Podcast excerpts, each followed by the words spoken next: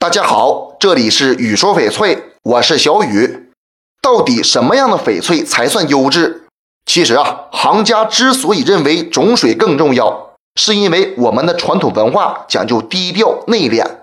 种水高的翡翠内部通透干净，外部颜色一般比较淡雅，和国人含蓄的风格不谋而合。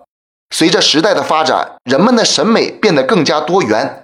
年轻人更喜欢颜色鲜艳张扬的翡翠首饰，更有个性，更漂亮。大多数人买翡翠还是为了装饰搭配衣服，颜色鲜艳的翡翠有更好的装饰效果。目前来说，通透干净的翡翠价格一般高于颜色亮丽的，透明度不太高，但是颜色鲜艳的翡翠价格更实惠，适合平常佩戴。部分颜色优质的翡翠同样有很好的保值和增值空间。高种水的翡翠产量小，物以稀为贵，所以价值比较高。冰种和玻璃种翡翠有更好的收藏和升值空间。当然了，如果种水和颜色都完美的翡翠，那就更好了，但是并不多见。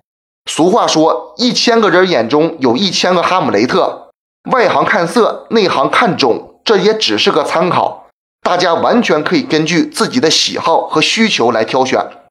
这期节目就给大家讲到这里了。小雨每天都会在朋友圈更新精美、性价比高的翡翠，通过主页就可以找到我，点关注不迷路。咱们下一期再见。